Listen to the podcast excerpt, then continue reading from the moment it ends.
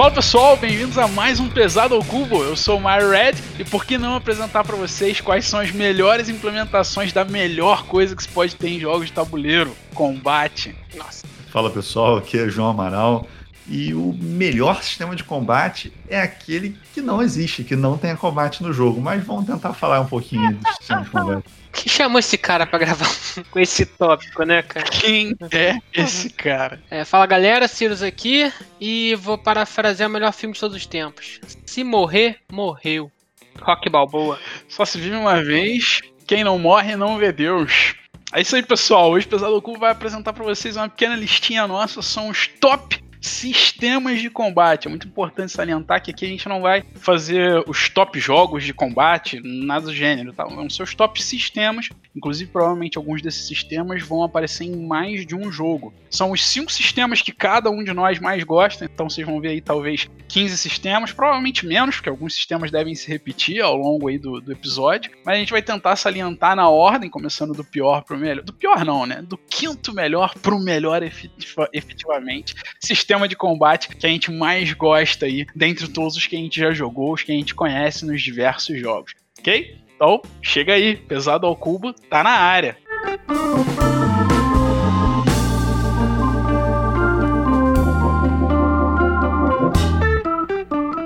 Vamos falar agora então, pessoal, dos comentários do nosso último episódio, The Golden Ages. Vou adiantar aí que nessa semana nosso grupo dos padrinhos no WhatsApp teve pelo menos umas três compras de Golden Age, não foi não, pessoal? Isso aí, cara, três. Eu acho que o Guilherme, Pedro e Gustavo, acho que os três compraram. Ah, posso estar enganado, me corrijam aí se eu estiver errado, vocês que são os padrinhos, mas acho que os três chegaram a comentar que compraram graças ao nosso episódio, pelo que ouviram, acharam do jogo que a gente comentou, e realmente é aquilo que eu falei no episódio. É o jogo que eu acho que tem o melhor rating combinado entre nós três, né? Se sempre pegando os gostos individuais, ele provavelmente é o jogo mais incomum aí no, nos tops de nós três. Então, acho que valeu a pena essas compras para esse pessoal e para quem mais puder comprar aí gastar.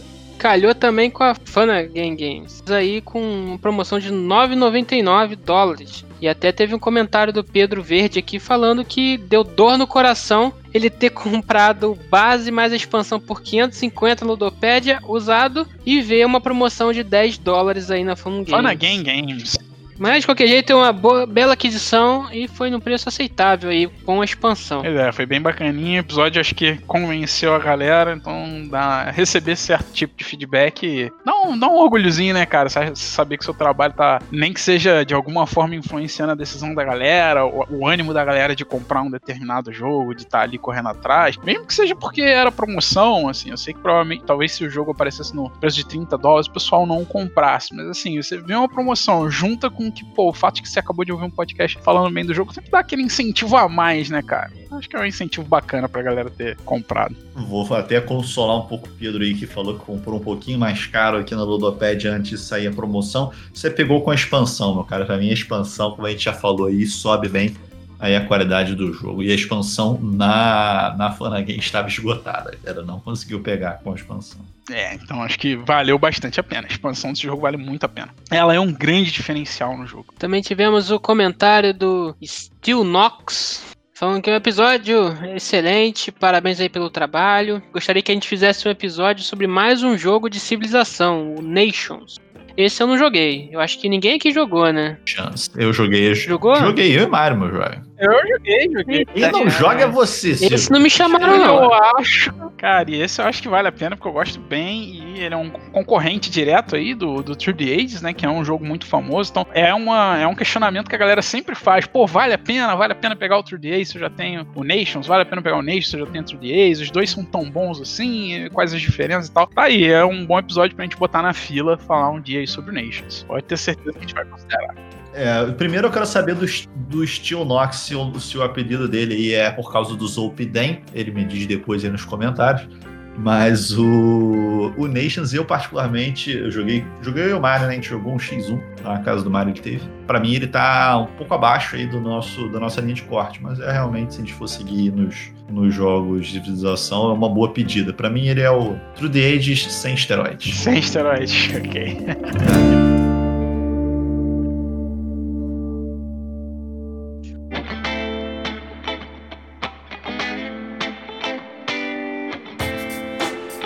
Pessoal, pro destaque da semana, se não, tu diz pra mim, o que, que tu jogou essa semana? O que, que tem de legal aí? Quais notícias que você viu no mundo dos board games que chamaram a atenção? O que, que tem Olha, de bacana, cara? Eu não tenho jogado tanto quanto vocês, não tenho conseguido, mas eu joguei um joguinho light. E eu vou, vou falar dele, né? Que é o único que eu tenho aqui na minha manga. Que é o Running um joguinho do Martin Wallace. É, eu tô falando da segunda edição, a terceira edição já é de outro design. Por incrível que pareça, do Martin Wallace é um jogo bem divertido. É, o review dele eu já vi em vários lugares antes de adquirir minha cópia. Todos os reviews a galera fala que ele é exatamente igual ao Midnight, só que bom.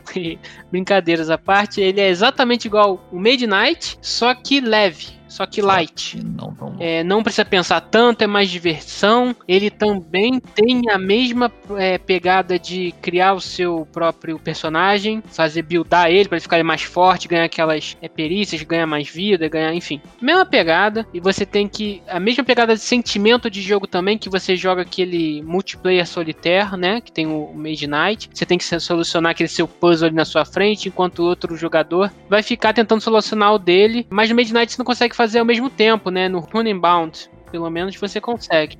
Ele tem, ele é um jogo que você tem lá o seu personagem, você vai ter que evoluir ele, comprar armas, é, adquirir é, ajudantes para sua para sua party, para bater nos monstros que estão no mapa, para ganhar mais experiência, para ganhar mais dinheiro, para comprar mais coisas, para ficar mais forte, para subir de nível, para conseguir bater em monstros mais fortes até você conseguir matar o grande dragão que tá assolando a região. Quem matou o dragão ganha. Também tem outra forma de ganhar, mas não vem ao caso aqui na explicação. Então você basicamente joga um dos cinco, os cinco dados lá que você tem de movimentação. Aí você vai ver onde você pode andar no mapa. E aí você faz esse seu mini quebra-cabeça, encontrou um bicho, você vai lá, bate nele. Próximo jogador, mesma coisa. E assim por diante. Até alguém conseguir matar o vilão ficar tão grande, é, tão forte, para matar o dragão. Então é super divertido, super despretensioso. E eu achei ele um pouco longo. E essa é a crítica que também é unânime em todos os reviews que eu já vi sobre o jogo. Que ele é super divertido, porém ele é um pouco longo. E para você reduzir esse, esse AP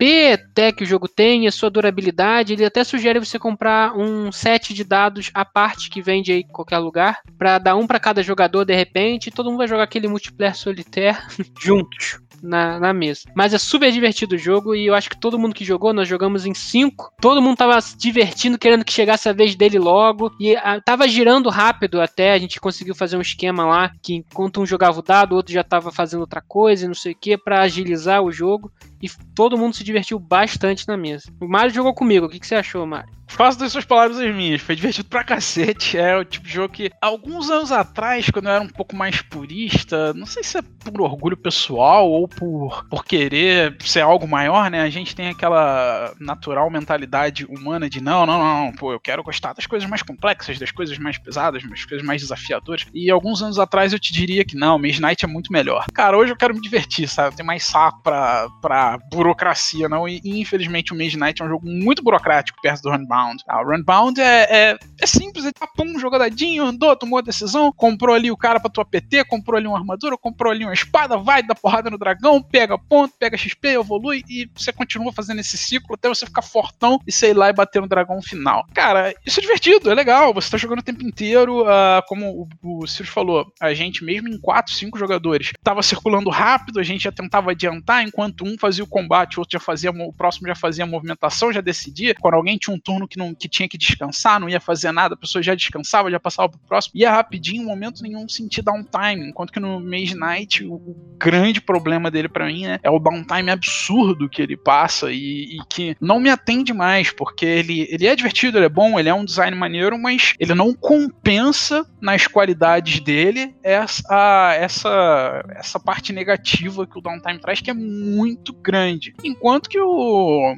o Runbound, apesar dele não ser um mega jogo, é um design um pouco mais simples, mas ele compensa essa simplicidade, essa negatividade, sendo absurdamente divertido e rapidinho, sacou? E dá para jogar ele com tranquilidade ali em uma hora e meia com quatro pessoas, duas horas talvez se agilizando e sem nenhuma sensação ruim de downtime. Um joguinho divertido, cara. Eu jogaria, super jogaria de novo. João que eu acho que ia odiar, né? Não, não precisou nem sentar na mesa pra ver. Eu acho que você devia jogar, Bom que João. não me convidaram. você ia Não, gostar tanto, sentar. cara. Mas olha, eu acho que você não ia desgostar tanto assim, porque ele é exatamente igual a um RPG de mesa e você gosta. Então, você vai jogar o dado, você tem um nível de desafio, né, da criatura. Assim que atingir aquele número. Você soma o resultado do seu dado por suas habilidades. A sua habilidade bônus base de ataque, a distância ou a ou a corpo a corpo, você soma o diferencial da sua magia, enfim. Exatamente igual ao RPG. Você joga o dado, soma o seu modificador, tem que acertar a classe do cara. Basicamente é isso que você faz durante o combate. Tem o dado, tem a sorte, você não manipula esse dado que você joga, mas você consegue usar as habilidades especiais para somar mais nas suas habilidades. É igual RPG. Se RPG não te incomoda tanto nessa parte de rolagem de dado, talvez esse jogo não te incomode nesta parte. Agora, se você só gosta de RPG por causa da interpretação e tal, muito menos por causa Nesta do dado, parte. aí você realmente não deve jogar. Inclusive, pro senhor Joãozinho, eu recomendaria fortemente, e para todo mundo que gosta do estilo e tudo mais, eu recomendaria fortemente jogar também o Wilthia, tá? O Wilthia... Eu tia? É, eu tia. Cara, é. Ele é bem mais pesado que o Runebound. Bem mais pesado, não. Ele é um pouco mais pesado que o, que o.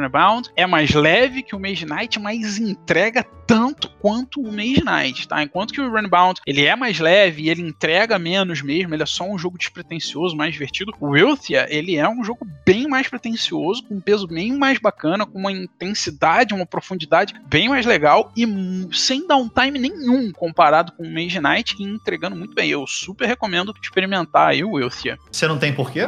Por que que eu não tenho o Wilthia? Porque ele foi só KS até onde eu saiba. né? Ele não tem. Repito, você não tem Eu porquê? perdi, eu perdi o KS. Eu só descobri ele depois do KS, pra você ter noção. Na Hum. época do KS, eu não sei. Quando eu descobri o jogo, ele já tinha sido lançado no KS. Ele não tem porque tá esperando você comprar, João. Ele falou que só Mas compra já- jogo ótimo e deixou mais ou menos pra você e tá recomendando mais ou menos pra você comprar pra gente jogar. Uhum. Mas eu já joguei ele no TTS, se vocês quiserem experimentar. é, achei um baita jogo do estilo. Baita jogo do estilo. Bem bacana. Eu ainda tô, no, tô à procura de alguém que vai jogar comigo Magic Realm. Fel falou comigo que vai jogar Magic Realm. Estou cobrando aqui, Fel, vamos jogar o Magic Realm, que ele falou que explica. Então vamos embora. Então qual é o teu destaque aí, Joãozinho? Destaque, cara, joguei muita coisa nova no período, mas selecionei aqui o, o que eu acho que é mais diferente, vamos colocar assim. Selecionei o que é menos pior. Não, não, não. Eu joguei realmente um jogo ruim, eu não vou falar dele. Joguei um jogo bom, que eu já esperava ser bom, e joguei esse que foi surpreendente. Então, eu tô falando do Tokyo Tsukiji Market. Nossa, olha esse Não nome. confundir com o jogo Tsukiji do nosso amigo Leandro, nem com Tokyo Metro. Mas por quê? É do mesmo designer do Tokyo Metro, tá? É a linha Tokyo, que é o Jordan Draper. E em Tokyo Tsukiji Market, é um jogo aí do ano passado, tá? 2020. É um jogo econômico em que a gente vai comprar, é, a gente vai, na verdade, pescar vários, é, várias comidas marítimas e vai vender numa economia ditada pelos jogadores. Então, por que, que ele me chamou muita atenção? É, para quem conhece o Container, que é um jogo antigo, o Container que tá aí, já foi lançada Jumbo Edition, são de de 20 anos de aniversário, para vocês terem noção como o Container é antigo. É um que eu já falei pro Mário algumas vezes jogar, mas eu tenho mais dúvidas se ele vai gostar ou não. Mas é um jogo de 2007, o Sirius eu nunca sei se vai gostar ou não. Ele já teve, né? Um container, não? Não, nunca tive. Não Nunca era tive. aquele de cartinha, não? Que- Você tá confundindo com Import-Export. Ah, que era, era jogo de container mesmo. Entendi. Nada a ver, nada a ver. Mas por que, que eu comparo um com o outro? Tá? Qual é, qual é o conceito geral? O Container, em 2007, ele introduziu o conceito de, uma econo- de um jogo econômico com uma economia exclusivamente gerida pelos jogadores. Isso, porra, acho que na época que o jogo foi lançado em 2007, foi um, foi um desenvolvimento no, no game design maneiro pra caramba. Só qual é o problema? É dependente de mesa. A mesa pode quebrar o jogo. Pra vocês terem uma noção, é tipo assim, de maneira muito simples.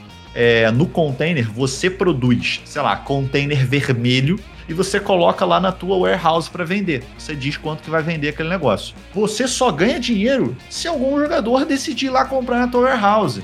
Então, assim, você é extremamente dependente da, da interação do jogador. Obviamente, ele tem interesse de comprar o teu container? Tem. Só que dependendo da mesa, o jogo pode quebrar de uma maneira extremamente frustrante. Então, sempre que eu joguei container, eu tinha esse mixed feelings. Assim, eu achava a questão econômica dele maneiríssima. A ideia é que é um jogo de economia fechada, o dinheiro circulava ali na mão dos jogadores e acabou. E só que eu tinha esse mixed feelings. Já o Tokyo Tsukiji Market eu achei muito interessante, porque ele, novamente, é uma economia gerida pelos jogadores, a roda econômica é gerada pelos jogadores, só que de maneira é, que você. que ele não quebra.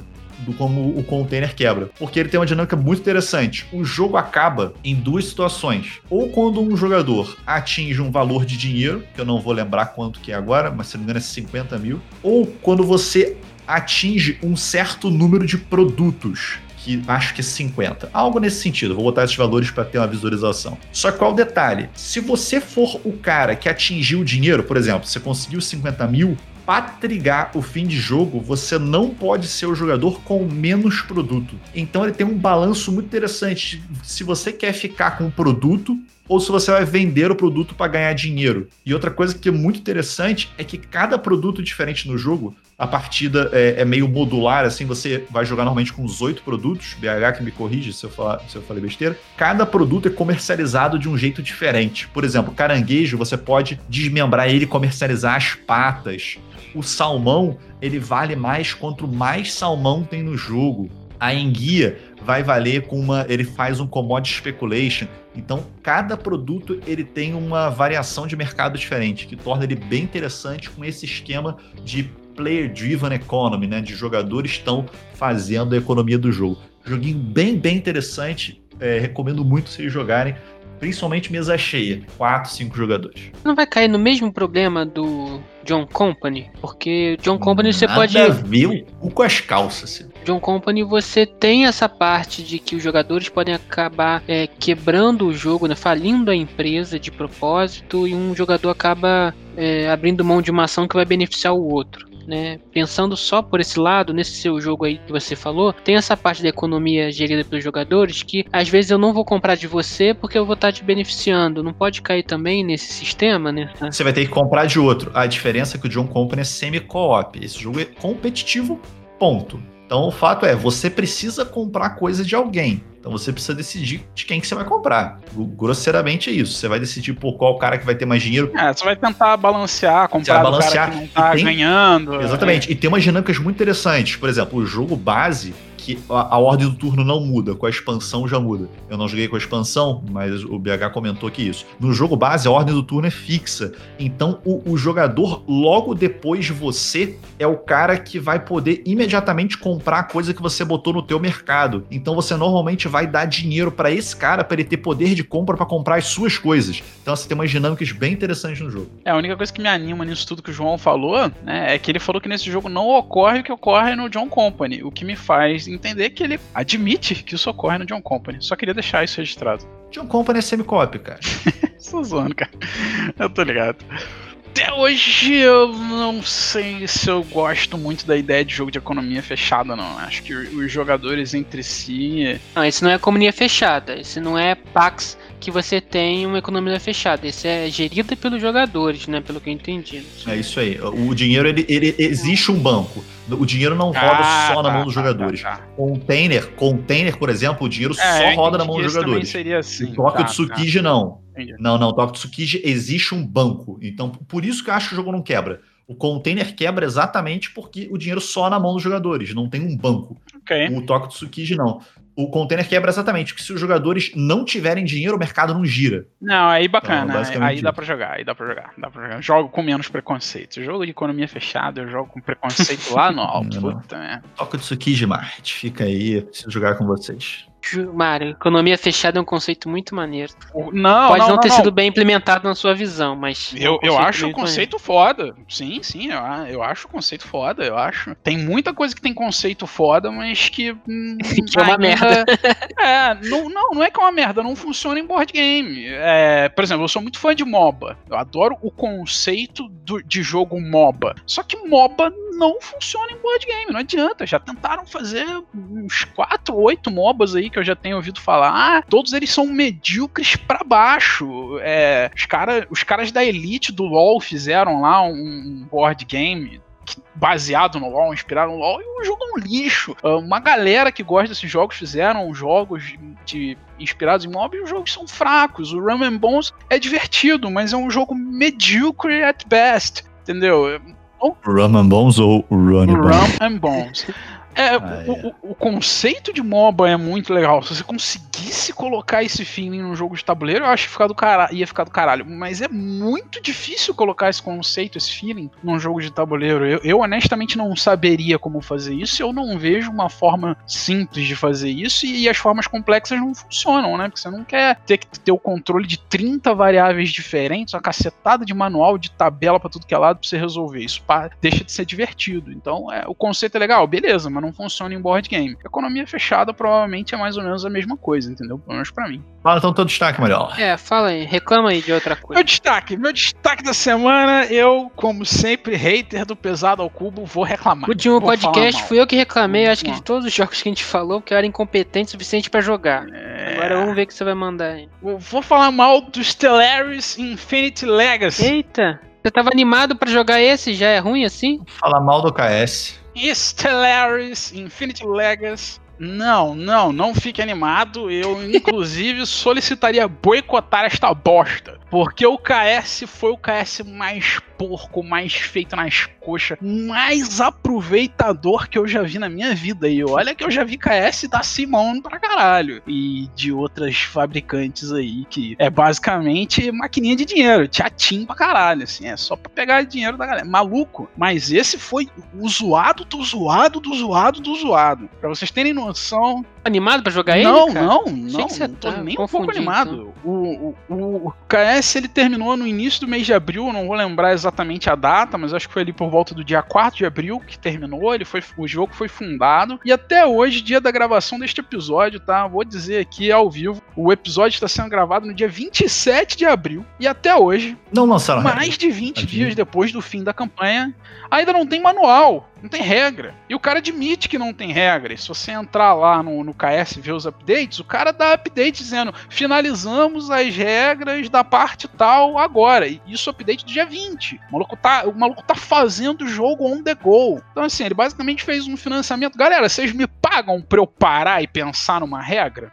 Geralmente os jogos, quando você vai abrir um KS, você tá pedindo pra galera produzindo. apoiar uma ideia que você já teve. Pô, galera, eu tive uma ideia aqui boa. É, só que eu não consigo botar ela em prática. Vocês me financiam pra eu, pra eu botar ela em prática? Essa ideia boa que eu tive? Beleza. O cara não teve uma ideia. Quer dizer, ele teve, né? A ideia dele foi: quero fazer um jogo do Stellaris Infinity Legacy. Não foi eu quero ganhar Vocês dinheiro? me dão dinheiro pra eu, pra eu começar a pensar em como que talvez seria um board game desse jogo? Maluco, isso vai ser a, a desgraça do ano, cara. O jogo vai provavelmente vai lançar cheio de buracos, os caras vão, provavelmente vão atrasar para um caralho na entrega, porque se o cara não produziu ainda, velho, vai começar Não tem tempo de desenvolvimento pra isso. tempo, velho. Bicho, um ano, um ano pra tu desenvolver um jogo desse tamanho, um 4x com coisa pra cacete. As coisas que os caras mostram, que eles pretendem que o jogo tenha, né? Que eles nem sabem ainda como é que vai ser a regra daquilo, mas eles já pretendem que o jogo tenha coisa pra cacete, tudo de 4x, tecnologia, líder, exploração, é, recurso, produção, unidades diferentes. O jogo vai ser, vai dar uma ideia legacy que você, uma segunda partida você vai levar é, coisas, né? Raças e mudanças da primeira partida. Olha a- a- o tamanho da ambição que os caras têm pra me dizer que eles nem têm regra pronta ainda, bicho. Tá maluco, cara. Tá maluco. Isso foi, foi o KS mais absurdo que eu já vi e me espanta demais a galera ter financiado a quantidade que financiou. Ele ganhou mais de 2 milhões de dólares. É a fanbase, né? cara? E. Caralho, a galera tá perdendo a noção. Não, a galera tá perdendo a noção, velho. Que isso? Isso não se faz, não, mano. Não se financia um bagulho desse assim. A galera que nos escuta aí, os designers que nos escutam, não sabe quanto é complicado você fazer um jogo, né? Porra. Porra, em um Pega- ano o tudo isso. designer. É, complicado. cara, que isso. Não, tem designer com jogo mais pronto que isso que não consegue é, o, o suporte pra conseguir produzir, sacou? Não É. consegue uma editora que apoie. O cara já tá com a regra pronta, já tá com o jogo certinho e ele não consegue nem botar pra produzir. Eu não tô falando pra ficar milionário, não. Tô falando que no Brasil, pô, Mosaico, MipoBR, Galápagos, pega meu jogo, vende aí, produz aí, vende, me dá, sei lá, 5 mil, 10 mil reais, ou uma gorjeta aí das vendas. Tô falando pro maluco ficar rico, não. E os caras dos Stellaris ganharam 2 milhões de dólares, velho. Que isso, cara? Não, mano. Não. Tá maluco. Pior que essa campanha, então, só a do KDM, que é um jogo bosta pra caramba e faturou mais. Claro, claro. Pelo menos ele tava, as regras estavam finalizadas e idealizadas. finalizadas. no no- quando Boa KS resposta, boa resposta. Pelo menos isso, que pra mim é o que importa, assim. Então, Boa fica aí resposta pro comentário escroto desse.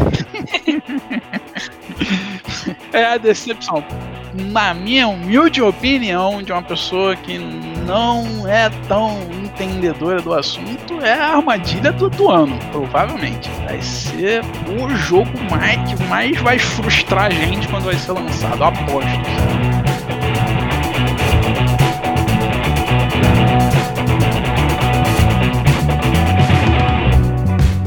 Bom, pessoal, fazer um pequeno jabazinho agora de um dos nossos parceiros, um dos mais novos parceiros aí do pessoal do Pesado ao Cubo, a galera do Gambiarra, um outro de podcast que tem aí na Ludopédia. Você consegue acessar o canal dos caras lá no Ludopédia, provavelmente aí nos agregadores de podcast. Para quem prefere o uso desses, também vai estar lá disponível. É só procurar por Gambiarra, Gambiarra Board Games. Ah, você vai conseguir achar. O grande Gustavo aí e a namorada dele, Carol, que fazem a maior parte dos episódios. Os caras têm uns assuntos muito bacanas. A gente mesmo, pessoalmente, já participou de episódio com os caras gravando, falando sobre é, jogos pesados introdutórios ao hobby. Então, se você tem a curiosidade de saber mais ou menos como que entrar aqui na vibe dos pesados, do pesado ao cubo, vai lá no Gambiarra, ouve o episódio do cara é bem bacana. Tem Instagram, tem Facebook, tá aí em todas as redes sociais. É um grande parceiro nosso que tá começando aí agora essa pequena parceria entre a gente, a gente tentando evoluir junto aí, sempre crescer para agregar o hobby de jogos de tabuleiros da melhor forma possível. Com essa galera aí que tem essa disponibilidade, essa disposição para gravar, seja vídeo, seja podcast. Valeu aí, pessoal do Gambiarra, e ouve lá, segue lá os caras, pessoal. É, e eles fazem podcasts relacionados a jogos de tabuleiro, então dissecam às vezes um jogo, por exemplo, Lisboa, eles já fizeram. Eles já fizeram sobre Agra também, até jogos muito mais simples, é, muito mais rápidos, como No Tanks, por exemplo. É, jogos de todas as. Desde entrada até jogos um pouco mais experts. E tem também outros tipos de assuntos que eles fazem os turnos de comentários, falando. São programas dedicados a assuntos esporádicos, assim, assuntos que têm a ver, mas não necessariamente é um jogo. Então, por exemplo, no podcast da última semana, eles lançaram um turno de comentários aí sobre expandindo jogos. Você vai entender um pouco sobre essa parte das expansões. Inclusive, a foto é do Anachrony Infinity Box aí, que enche a mesa inteira, com cheio de tralha que vem na caixa. Fica aí a dica, é, escutem lá. Os podcasts são realmente interessantes e cheios de conteúdo.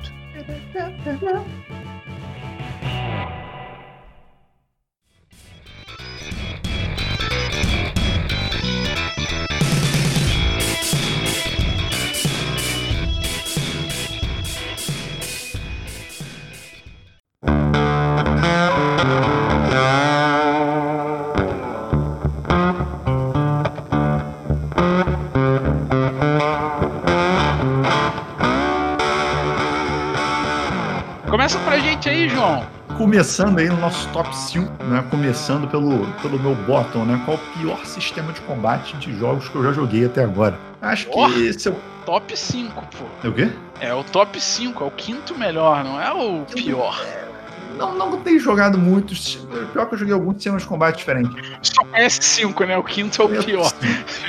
João só jogou 5 jogos de combate na vida. É, não, assim, é um sistema, na verdade é um. Eu acho que ele tem alguns nuances, tá? Mas eu acho disparado o pior sistema, independente de ter variações ou não, os jogos modernos melhoraram um pouco, é o Dice Rolling, cara. Dice Rolling, pra mim, é. Vou, vou comparar até um pouco. O jogo ele pode ter pra mim um sistema de combate que seja baseado no dice rolling e ele pode ter uma simulação do sistema de combate por carta que seja a mesma estatística do dice rolling. Eu prefiro o por carta do que por dice rolling. Você tenta ficar me convencendo que o draw de carta é igual rolar o dado. Eu concordo com você, não tenho dúvida em relação a isso.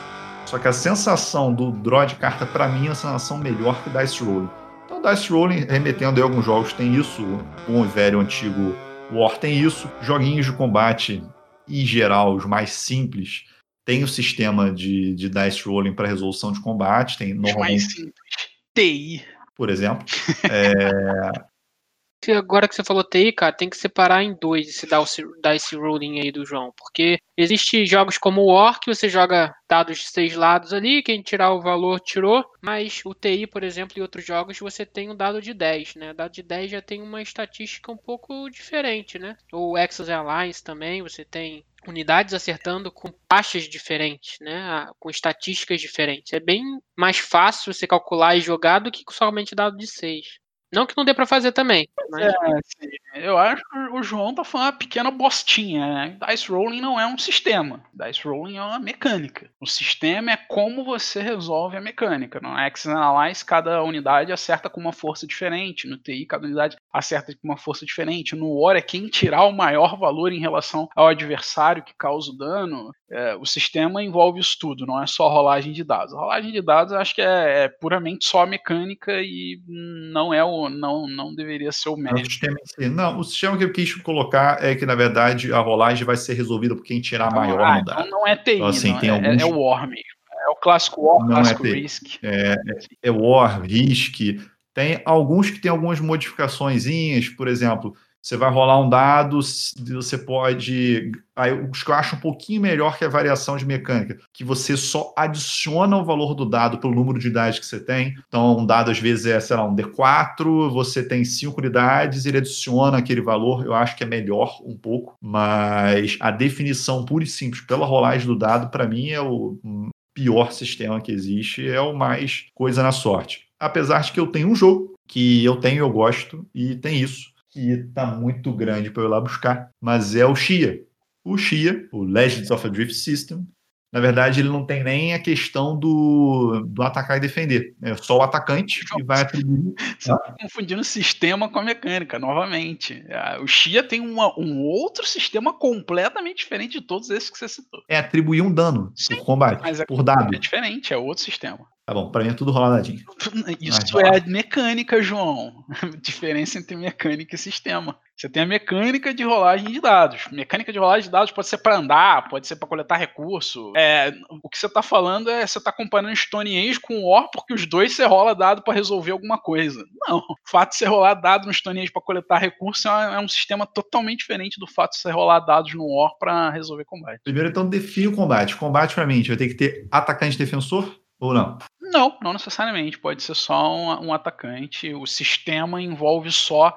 É, é um sistema uni- unidirecional, sistema de mão única, né? Só atacante resolve ataque, só defensor resolve defesa. O atacante não resolve defesa, o defensor não resolve ataque, por exemplo. Tá? É, um- o- do que você ci- citou, por exemplo, tem um, sistema que eu gosto bastante, que é o sistema do que é usado em dois jogos. É o Battle Ball e o Quantum. tá? Nesses dois jogos, eles têm um sistema em que as unidades elas têm como se fosse um peso, vamos dizer assim. As mais pesadas, mais fortes, elas são mais lentas e as mais levinhas, as mais fracas, são mais rápidas, são mais ágeis. Então ela- elas usam o mesmo dado tanto para andar quanto para batalhar. Então, por exemplo, no Battle Ball, o, o gigantão, o bicho mais porrador, ele usa o D6. Então, para andar, ele anda pouco, ele anda no máximo até 6, mas para batalhar ele é bom porque no combate do jogo quem tirar o menor valor ganha. Já o cara que anda pra caramba, o, o- o maluco mais papelzinho, mais esmirradinho, ele joga o D20 pra andar. Então ele anda até 20 espaços, mas no combate, como quem ganha é quem tira o menor valor, ele tem uma desvantagem, né? Porque ele- se, o cara, se ele tirar mais que 6, o cara do D6 nem precisa jogar o dado, o cara do D6 já ganhou. E é um sistema de rolagem de dados, mas o sistema em si é a ideia do peso das unidades. E tem é muito diferente de você dizer que é só sorte. Tem muita ideia da estatística. A chance de você tirar, de você ganhar com um cara que rola um D6 do cara que rola um D20 é, é muito maior. Absurdamente. Você vai perder pouquíssimas vezes. Assim, você vai ter que rolar aí umas 30 vezes para ter uma derrota. Bom, então colocando novamente, com as devidas correções, o meu pior sistema é esse que você rola dado e define simplesmente pelo dado. Que você não tem nenhuma modificação, são mais jogos antigos, mas a gente sabe que tem alguns jogos modernos que ainda tem isso. War of the Ring se encaixaria nessa sua crítica, porque você joga o dado só acerta com 5 ou 6. Existem modificadores de cartas de combate. Basicamente é isso. Então, não, não se encaixaria, porque assim, na verdade, a- a- o que eu não gosto desse sistema é que ele não vai ser modificável. Vai ser, é, é tipo, é um contra o outro, tá? O importante é isso. Eu coloquei no eu acho que o War é o protótipo disso. Sem modificadores. Sem modificador. Então, assim, um contra o outro, quem tirar mais vai E não ganhar. tem como manipular o dado, né? Justo, justo. Exatamente. Ok. Quem tirar mais. Ah, Justo, justo. Ok. Então, É quase um flip a coin, na verdade. né? Você poderia fazer. o João, ao invés de dar o seu top 5, ele deu o seu Boron 1 no lugar do top 5. Mas tá justo, é válida a colocação. Sirius, então, qual é o seu quinto sistema de combate favorito aí, Então, né? que você aqui. conhece? Ranquear é uma palhaçada, hein? Não gosto de ranquear, não, mas. Bom, eu diria, cara, que mecânica dinâmica, não sei, do Next Ops. Você joga dadinho, só que você, as criaturas têm níveis, cada uma resolve em uma ordem. Então a criatura tem de 1 a 6, por exemplo. E aí a criatura 6 resolve primeiro, depois a 5, depois a 4, 3, 2, até a 1, que é a mais forte de todas. Mas é, tem a ordem de resolução, cada criatura vai resolvendo e as baixas que a primeira dá se a criatura que ataca primeiro deu baixo e o cara tirou a criatura que bate em segundo, ela não tem direito de resposta, não participa do combate. É uma mecânica que eu acho bem interessante também para você ter uma tomada de decisão, né? Eu vou fazer mais criaturas que batem mais rápido pro cara para ter chance de matar ele primeiro, ou vou fazer criaturas que batem mais forte, só que batem mais lento. Justo é, jogos que eu conheço que tem ele é o Nexus Ops, uh, o Warcraft Board Game, tá? O board game mesmo, não o World of Warcraft, nem o Adventure Game. Warcraft Board Game, aquele antigão que tá out of print. Ele também usa esse sistema de iniciativa e um pouco, um pouco mais distante, porque o, o restante do sistema de combate em si é bem diferente, mas também usa a ideia de iniciativa, é o Neuroshima Hex. Né? Você tem as unidades com iniciativa 3, unidade com iniciativa 2, unidade com iniciativa 1 e cada cada uma bate na sua iniciativa. E aí você bate do maior pro menor, né? É, é um, o sistema de iniciativa é um sistema que eu gosto bem, também tá no meu top, vou falar mais quando eu for falar dele na minha colocação. Neuroshima Rex. Esse aí puxei ah. das antigas tempos de board game, quando eu comprava jogo de combate. Neuroshima Rex, apesar de tudo, ele tem iniciativa e ele é melhor que esse que o Ciro falou. Por quê? Ele é determinístico. Ele tem a característica de ser determinístico. Então, Neuroshima Rex, para quem não jogou, ele tem aquele esquemazinho dos hexágonos, né? por isso que é Neuroshima Rex. E as unidades, existe um grid hexagonal em que você vai. As unidades elas têm tipo, é, um número de ataques específico, uma força de ataque específica. Então, é, o Neuroshima Rex é quase um puzzle, né? mas é um puzzle de combate. É maneiro que é determinístico, mas é mais um puzzlezinho do que um jogo de combate. Bom, é, a minha colocação sobre o sistema de iniciativas, principalmente do Nexus Ops e do Warcraft, tá? No Hiroshima Rex isso não acontece tanto, porque no Hiroshima Rex você não tem é, decisão de quem vai tomar o combate. Apesar de, de, usar o sistema de iniciativa, você não tem a decisão de quem vai tomar o ataque. Tá? É, é o primeiro da fila, é quem tiver para ser atacado pela criatura que tem aquela iniciativa. Ela bate no cara que está na frente dela e é basicamente isso. No Nexus Ops e no Warcraft Board Game, é, o, a pessoa que está tomando hit, o jogador que está tomando hit, ele escolhe quem que ele vai, quer atirar e eu acho que essa decisão é muito maneira, ela traz uma tensão muito bacana no jogo, porque você, por exemplo, no Nexus Ops, você tem lá o dragão, que é o primeiro a atacar, e você tem, por exemplo, a, a aranha, que é o terceiro a atacar. E vamos dizer que seu adversário ele tenha um Lava Leaper ali no meio, que é o segundo a atacar na ordem da iniciativa. Então você foi, bateu com o seu dragão e vamos dizer que você deu um hit, mas o seu adversário tinha lá um humaninho, ele matou o humaninho. Aí depois o seu adversário foi lá com o lava leaper dele e acertou um hit. Você fica numa dúvida, que é o seguinte: mata o meu dragão que já bateu, mas é a minha unidade mais cara e mais forte do jogo, tá? E assim, vou deixar minha aranha viva e ela vai ter uma chance de matar o Lava Leaper do cara, porque ela é a próxima da iniciativa. Ou eu mato minha aranha, abro mão da minha chance de tentar dar dano no Lava Leaper do cara, mas pelo menos mantenho o meu dragão vivo. No caso do Nexus Ops, o combate dura só uma rodada. Então, terminou as iniciativas de todo mundo, né? Da 6 até a 1, acabou o combate depois só se outra pessoa reiniciar o combate. Então você tem essa tomada de decisão ali, pô, vou matar a minha mais forte, mas aí eu consegui bater, ou mato minha mais fraca para deixar mais forte, mas aí eu não vou conseguir bater. E eu acho essa tomada de decisão fantástica no Nexus Ops. Fantástica, tá?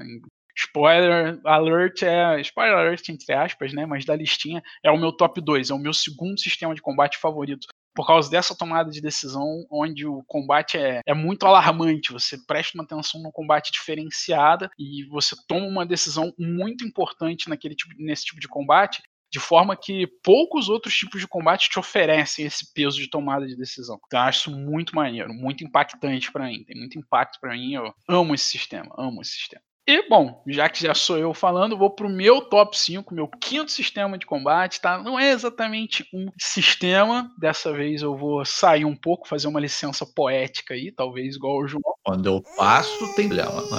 Não, xinga, reclama, é, três horas de vídeo cortado aí por causa A questão é, o João faz e não avisa que não é isso. Eu tô avisando, eu estou fazendo uma licença poética, hum. não é exatamente um sistema. É, uma, é um princípio de, de, de ideia, vamos dizer, de combate. É o combate em galera. Eu gosto muito, muito, demais de jogos que oferecem a possibilidade de mais de um, de mais de dois jogadores, perdão, participarem do mesmo combate. Dawn of Vence tem outro nome, mas tudo bem. Não, fica tranquilo.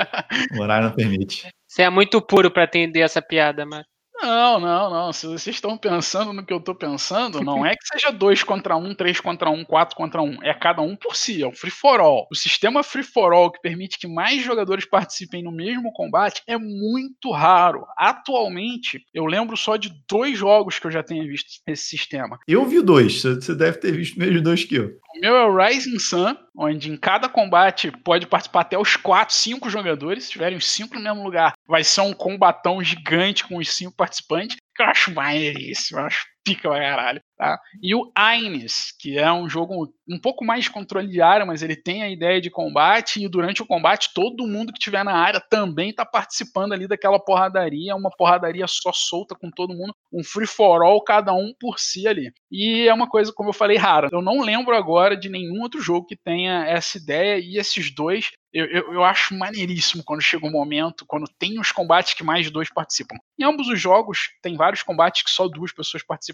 mas os maneiros mesmo são aqueles que tem mais. Bom, um combate que tem isso, só que você nunca jogou hum. nesse sistema, é o Arena do Vlada o jogo antigão lá de hum. 92, ele tem for All. Você pode jogar em quatro jogadores e sair a porradinha simultânea e tudo mais. Maneiro, maneiro. Uma das paradas que eu acho legal desse combate é que geralmente você tem que, na, na sua vez, né, de dar a porrada, você tem que escolher meio que em quem você vai dar a porrada ou dividir suas porradas, vou dar uma pra lá, uma pra cá. E aí você tentar balancear qual que é o mais eficiente, qual oponente é realmente o teu oponente ali, quem que talvez vale mais a pena deixar vivo. Eu acho que essa tomada de decisão nesse tipo de sistema sistema onde tem mais de dois participantes, é fenomenal, cara. É uma parada que eu gosto demais e eu gostaria muito de ver mais jogos que oferecessem isso. Mas, por outro lado, eu, eu entendo, eu admito que é uma parada muito difícil de implementar. Como que você faz uma implementação de forma que não fique muito caótico, de, de forma que fique justo para todo mundo, de forma que não fique só uma, um combate perdidão, onde todo mundo tá rolando dado e acertando todo mundo, e é difícil implementar. Então, ok, tudo bem não ter tantos jogos com isso. Mas os poucos que tem, eu acho muito maneiro quando acontece. Gosto demais dessa ideia. Eu acho bem difícil de balancear, cara. Exatamente o que você falou. É. Pra ficar um negócio frustrante pro cara que vai tomar uma porrada. O Rising Sun, ele não é bem. Sim, ele é um leilão, né? O combate dele é um combate leilão. Não achei que você ia falar que ele se encaixaria nessa. Mas não morre no mesmo combate. Não achei né? que a principal mecânica dele seria essa de porrada na galera, né? Você é. usou um, um, elemento dentro do combate dele para destacar. Mas para mim o que destaca mais é que é um leilão. todo mundo vai participar, cada um vai. O combate tem cinco etapas lá, você vai apostar suas fichas numa das cinco etapas e aí você vai ganhar determinado benefício quem ganhou esse mini leilão. É, eu acho que também seria outra mecânica dentro, dinâmica dentro do combate, que seria uma das mais diferentes, né? Que é um leilão de combate. Sim, o leilão do Rising Sun é Isso. um sistema de combate. Esse é um sistema mesmo. Mas o meu ponto aqui é. Eu tô em outro, outra ideia de jogos de combate, que é a ideia dos jogos de combate de galera, independente de qual sistema for. Pode ser, sei lá, vou inventar nomes, tá? Porque eu nunca vi, mas pode ser um sistema de card drafting. Mas mais de dois jogadores podem participar, eu vou achar do caralho. Pode ser um sistema de roladadinho, mais de dois jogadores podem participar, eu vou achar do caralho. Pode ser um sistema que for. Se envolver três jogadores ou mais, eu vou achar maneiríssimo. Eu acho maneiro quando mais de dois jogadores conseguem estar ali na, naquela mesma treta no mapa. Você vendo aquele mapa multicolorido, né? Temos aí um Ameritrash, super caótico. Porra, eu acho maneiro pra cacete, cara. Se o cara conseguir fazer isso sem ser caótico, é difícil, como eu falei, eu acho difícil. Acho que o, o tanto Rising Sun quanto o Aines fizeram isso muito bem. A implementação dos dois nessa ideia são bem boas. Nenhum deles tem um combate assim que seja sofrido por causa disso, ou arrastado, ou chato. Nos dois é muito bom. E esse para mim é o grande destaque deles. Bom, João, fala aí seu próximo destaque. Top 4 ou bottom 2, como preferir. Bottom 4 ou bottom 2, né? Não, vou, vou começar a falar de coisa boa, que senão. Agora são os bons. Não, senão daqui a pouco vão ficar reclamando que eu só falo mal de jogo de, de jogo de combate. Ninguém reclama, Mas... todo mundo já sabe que isso é verdade. Só, a gente só salienta o fato. Já sabe que é uma verdade. Entendi. É... A voz dele tá até mais empolgada do que do costume pra falar. Ah, é, é, é, tá super empolgado. Vou te falar o seguinte: um, um sistema que eu, o meu 4, que eu se eu pudesse escolher um quarto sistema de combate, é um sistema que tem uma resolução diferente. Tá? Uma resolução da seguinte maneira: que múltiplas coisas podem acontecer na resolução do combate. Então, vou dar o um exemplo aí de Advanced Squad Leader, Combat Commander, normalmente são derivados de Wargames, tá? Em que é, e também Rising Sun, posso fazer uma menção honrosa aí que o Mário gosta, mas que o combate não é simplesmente, independente de como ele execute, tá? Se ele executa uma rolagem de dado, soma alguma coisa e vai fazer alguma coisa, o combate às vezes não é focado na morte da unidade. Não é matar o adversário, é. né? Então, assim, por exemplo, os, os Wargames, que apesar de eu jogar poucos, mas o falei do, do Advanced Squad Leader, o Combat Commander também, então, ele é muito baseado na moral da unidade. Por exemplo, no Advanced Squad Leader, vou botar é, para quem está assistindo aí a gente no vídeo a tabela de resolução do combate do Advanced Squad Leader, mas existem algumas possibilidades. A unidade pode ser morta em combate, a unidade pode ficar como se fosse pinada, ela está aterrorizada naquele combate, ela sofreu um, um, um suppressive fire, ela pode perder moral, você pode perder a unidade, perda de moral da unidade, enfim. São coisas resoluções mais detalhadas que simplesmente, ah, matou esse bonequinho, que aí depois eu vou gerar mais um bonequinho que vai morrer de novo e tudo mais. Porque é isso que me incomoda na maior parte dos jogos de combate. Que vai me matar, eu vou fazer outro, vou chegar lá, vou morrer de novo, vou voltar, vou fazer um novo. Então, pelo menos, ele cria uma decisão. Sabe o jogo que tem isso que você não gosta? Hum. Cthulhu Wars. É ruim, cara. Cthulhu Wars quando você joga um dado 5 ou 4, você a miniatura tem que sair daquela região, ela não é destruída. Uau! Você deveria gostar mais de Cthulhu Wars. Mas eu acho que não é, não é esse o ponto do João, não. No meu ponto. Ah, o, o, o do... Ela é afastada da região, ela não é destruída. Não, basicamente. Não, não é, não é o andar. Não é. Múltiplas resoluções, entendeu? Você pode morrer por moral ou você pode morrer por tiro, seria isso? Múltiplas resoluções seria mais assim, exemplo mais genérico que seria a ideia do Rising Sun. É você poder ganhar perdendo. Ganhar perdendo. É, é uma grande característica. No Rising Sun, você consegue ganhar mais coisas no jogo, game-wise falando, você ganha, às vezes, perdendo o combate de propósito. Você faz de propósito para perder o combate, você ganha mais. Por exemplo, você é, conseguir fazer seppuku com as suas unidades e depois você conseguir ganhar os poetas imperiais que ganham pontos por unidades mortas, você ganha duas vezes pontos para cada unidade sua que você matou. E se o seu oponente não estiver preparado para isso, ele não se preparar, se ele achar que ele vai ganhar, ele fizer lá o leilão todo para tentar te porrar, para tentar é, sequestrar a tua unidade, ele não vai sequestrar ninguém, porque tu se matou antes dele fazer aquilo, e ele ainda não vai ganhar os pontos no final, porque você ganhou os poetas imperiais. Então, às vezes, você consegue ganhar o combate mesmo. Ganhar ou perder, não vai ganhar ou perder. Não acho. Quem ganhar ou quem perder, nem quem ganhar nem, per nem perder, vai ganhar ou perder. Vai todo mundo perder. É, entendeu? Não é, não é o foco de ganhar ou perder. Então eu não entendi por essa comparação que o João fez com Action Alliance. Porque você morre ou por. Não falei de Action Alliance até porque eu não joguei. Ai, que burro, dá zero pra ele. Desculpa, é de. O outro Wargame que você falou? Confundi Advanced Squad. Leader. Advanced Squad Leader. É, no Advanced Ok. Squad Leader é, é os resultados. Os resultados pode ser de pin, o resultado pode ser de moral, o resultado pode ser de recuo, De o resultado pode ser de. Você tem aí uns quatro ou cinco resultados possíveis, cada um tem um efeito diferente na unidade. Tá? Eu, eu entendo a tua colocação do Cthulhu Wars, é que o Cthulhu Wars só tem dois. Ou Sim. o cara morre ou o cara recua. Pum. E o recuo é, é tipo só uma parada mais leve do que a morte. É, é só o cara andar e ele continua normal ali. A dinâmica repetitiva pra mim fica a mesma, entendeu? Que é tipo, só em vez dele morrer eu ter que spawnar e andar, ele só pum, andou e eu vou ter que andar de novo. Entendi. É, enquanto que no Advanced Squad Leader, é, se o cara sofrer um- uma, uma baixa de moral, isso tem todo um efeito sobre as regras sobre aquele cara a partir de agora. Sobre as outras unidades. Ele move diferente. Uhum. Se ele tiver pinado, ele não pode se mover, entendeu? Tem todas essas características diferentes de resultados de ataque que você pode causar no oponente. Não é só o morrer ou o recuar ali. Entendido. Bom, gosto bem, gosto bem dessa dinâmica.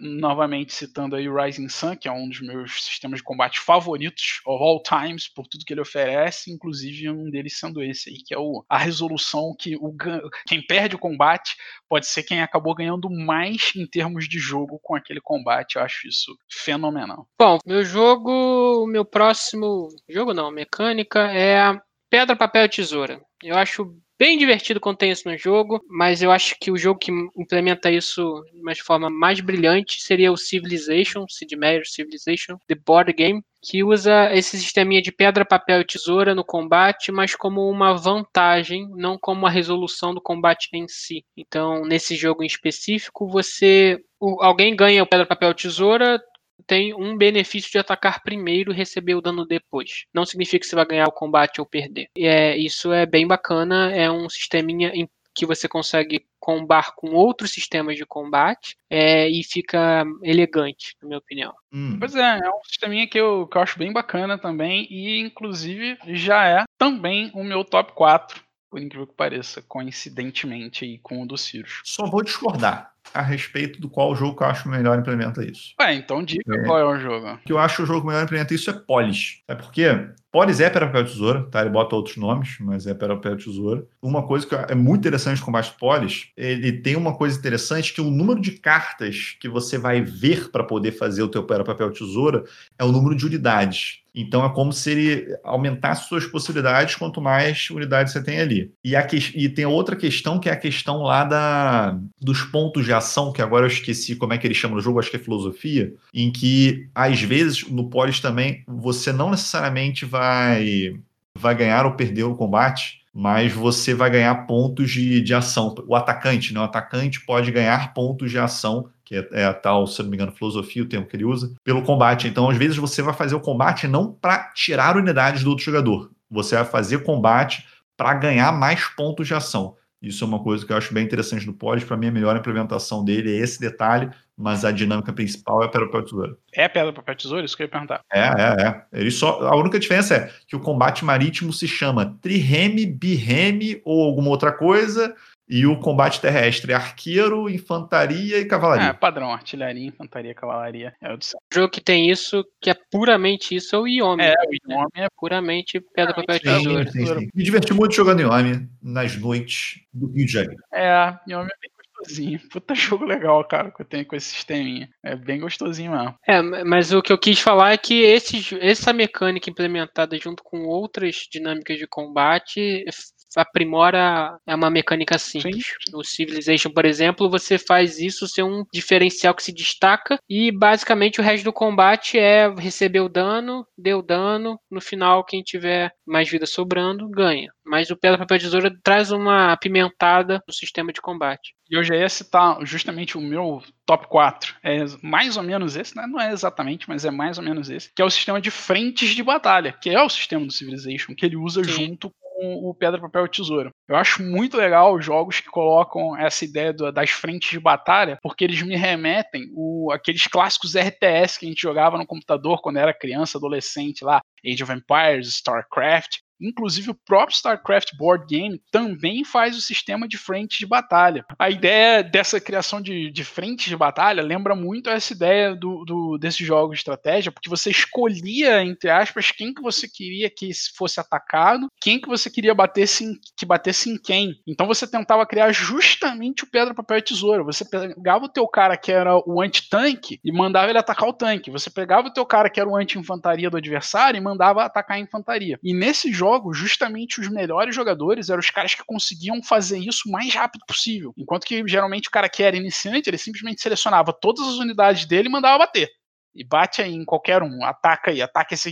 E os caras profissionais, eles separavam bonitinho, assim, essa galera que vai atacar aquele tanque ali, essa galera que vai atacar aquela artilharia aqui, essa galera que vai atacar aquela infantaria ali. E os malucos conseguiam fazer uma eficiência absurda de combate nisso. E tanto Civilization quanto StarCraft, as versões board game deles, tentaram dar vida a isso. E eu acho que conseguiram com muito sucesso. Em ambos os jogos, você constrói as frentes de combate, você escolhe qual unidade sua tá pareada com qual unidade do adversário, e é como se elas resolvessem aquilo ali de um para um entre elas. A sua unidade A, que está batendo na unidade B do adversário, não vai bater na C, nem vai apanhar para C. É combate, entre aspas, 1x1. Não é um X1, porque pode, no, no StarCraft tem ali as unidades de apoio. No Civilization, se uma das duas morrer, entra outra naquela frente de batalha e vai.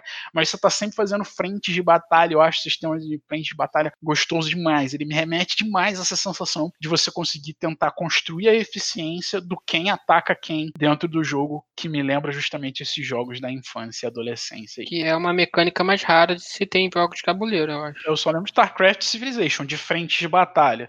Tá, apesar do, do, Pedra, Papel e Tesouro o João ter comentado Polis, mas ele não tem o, o, sistema de frentes de batalha, só tem o Pedra, Papel e... o sistema de frentes de batalha, ele geralmente já vem associado automaticamente com o de Pedra, Papel e Tesouro. E eu acho que ele é até mais completo, porque ele já engloba essa parte bacana do, do Pedra, Papel e Tesouro. Fica aí meu, meu top 4 sistema de frentes de batalha.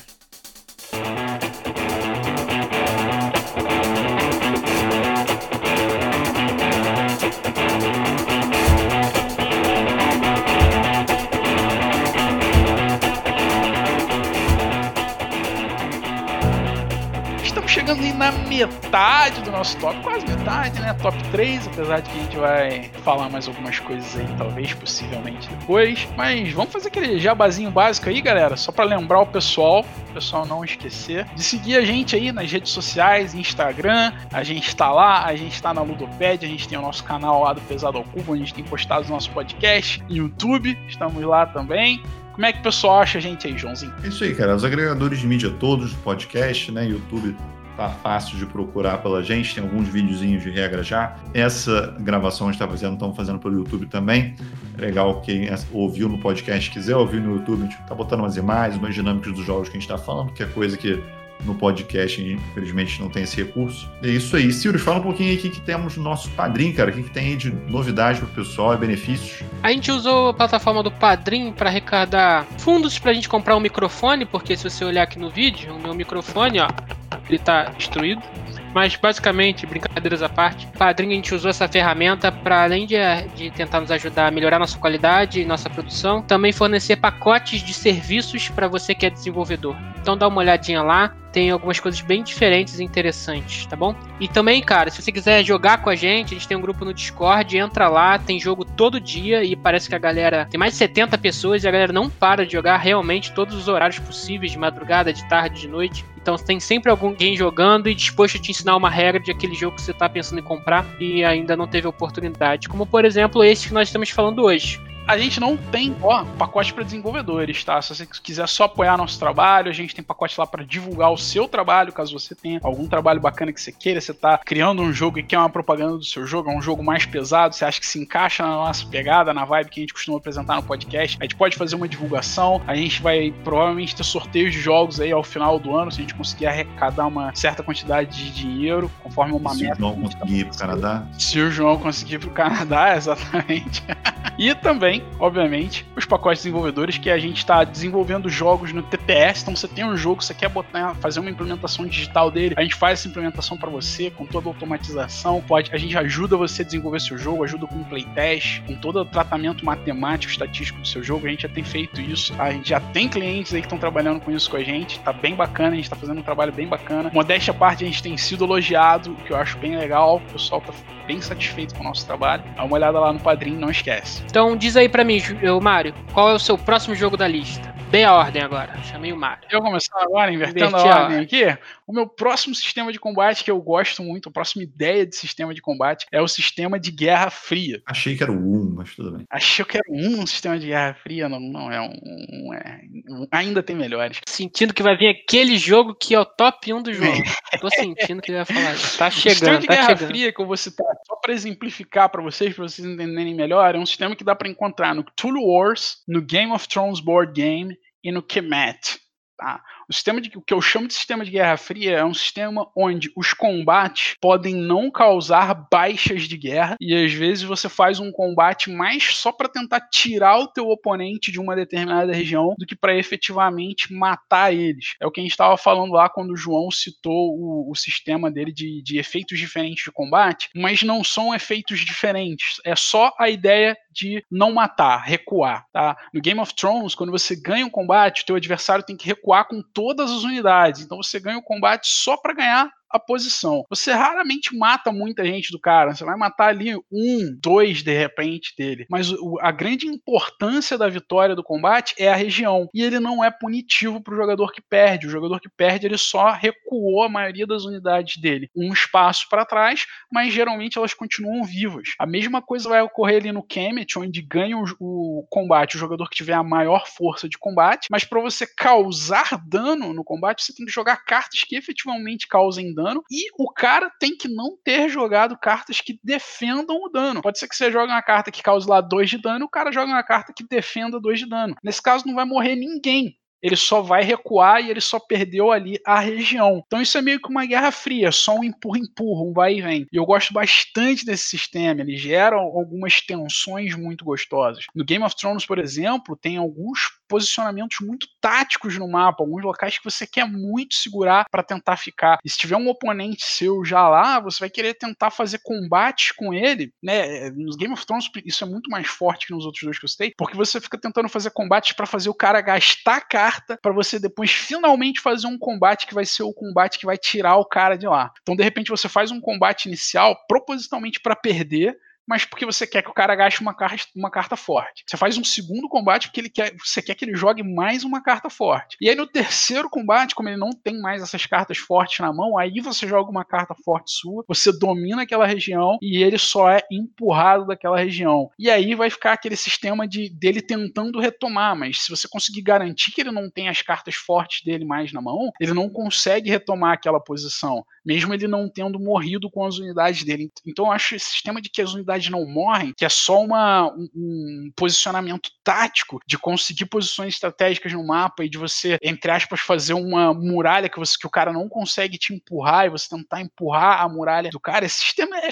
fenomenal, é muito maneiro. Isso é um dos motivos que eu gosto de jogos, que são jogos que têm geralmente combates lentos, porque você, como você não mata as unidades do cara, eles demoram muito para efetivamente terem algum resultado, para você conseguir empurrar o cara para fora daquele região, para você conseguir algum efeito feito naquele, naquela região. Eu acho essa ideia estratégica de combates a longo prazo, você tem que fazer vários combates para finalmente ganhar aquela região que você queria, fenomenal, fantástica. Amo esse sistema. No Cthulhu Wars você tem é, uma mecânica até diferente do Game of Thrones, porque eu acho que essa Guerra Fria ela vem da, do posicionamento, porque você tem que gastar um ponto de ação para você poder ir para a região dele. Na sua próxima vez você gasta um ponto de ação para realizar um combate. Então é um sistema de guerra fria até diferente, porque o cara tem a vez dele para decidir se ele vai realizar o ataque contra você ou se ele vai sair daquela região. Bem diferente desse sistema aí de guerra fria que você quis falar do Game of Thrones, que o Game of Thrones de fato se tá é mais para mim um sistema de cartas de combate, não de guerra fria.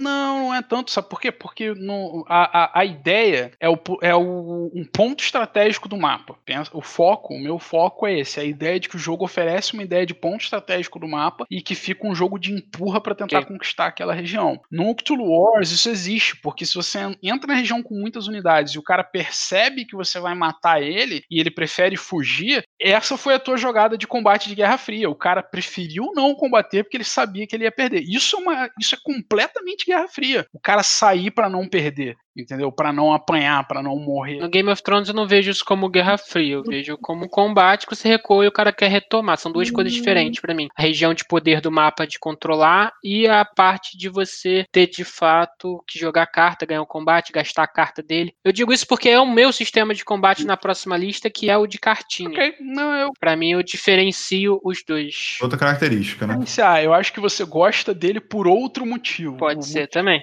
motivo pelo qual eu gosto é o fato dele ser um combate muito mais estratégico do que tático, né? Sistemas de combate geralmente são táticos, a gente associa o combate a uma coisa tática. O sistema de combate do Game of Thrones é um sistema muito mais tático. Ele tem muito mais a ver com você tentar pegar uma região do que com você matar as unidades do adversário. Ele tem muito mais a ver com você tentar enfraquecer a mão de cartas do adversário do que você enfraquecer as unidades no mapa que ele tem. É muito mais importante você garantir que o cara não tem mais aquela quarta quatro na mão do que você matar um, uma milícia dele lá, um guerreiro, uma infantaria dele, entendeu? Então é essa Guerra Fria de que eu lembro de partidas que eu ataquei a mesma pessoa três vezes na, na mesma região, propositalmente para perder as duas primeiras, só pro cara gastar as cartas fortes dele, para eu fazer um ataque mais forte na terceira e aí eu dominar a região de vez, porque ele não conseguiria retomar de volta, porque ele já tinha gastado todas as cartas fortes dele, entendeu? Então essa ideia do, do, do combate de pressão, do combate lento,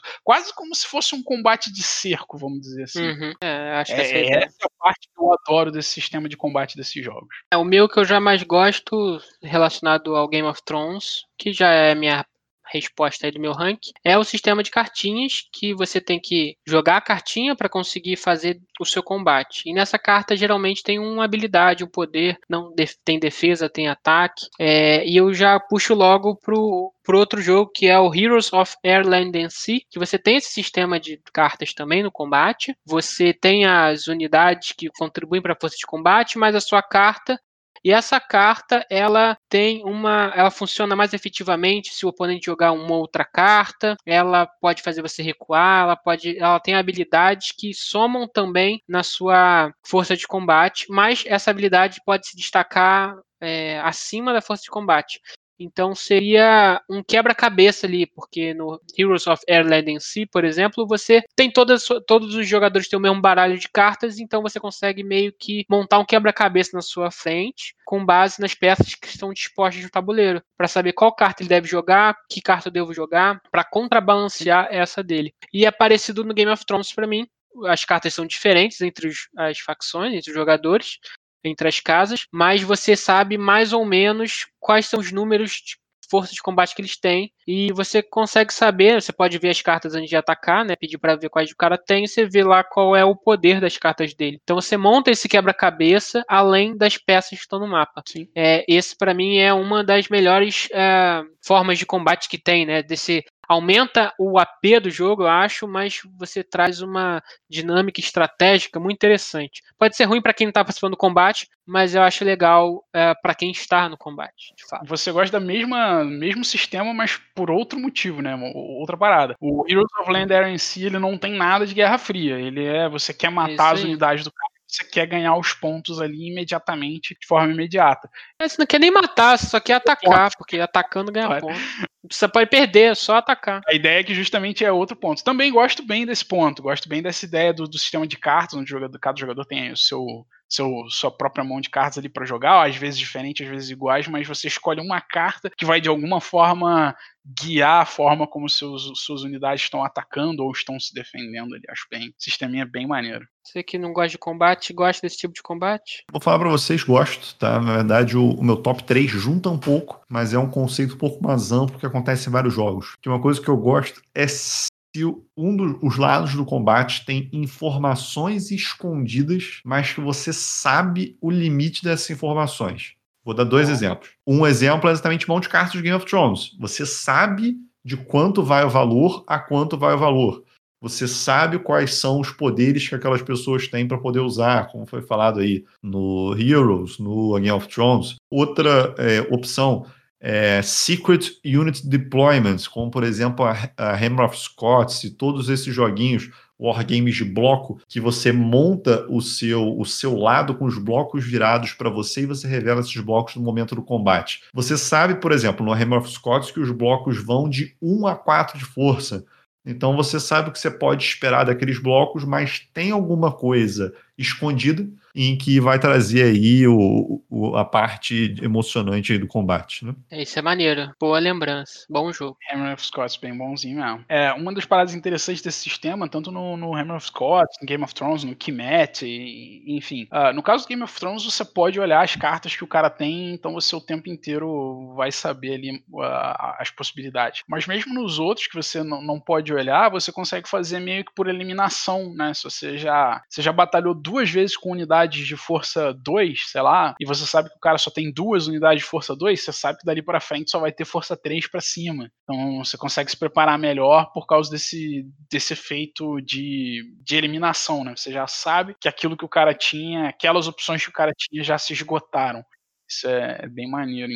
Você ter essa informação é uma sensação gostosa. Você conseguir trabalhar bem com elas, quando você ganha porque você trabalhou bem com essa informação, sensação prazerosa, uma recompensa gostosa que você tem. E agora top 2, Mário. Pra inverter, não, você, top 2. Eu?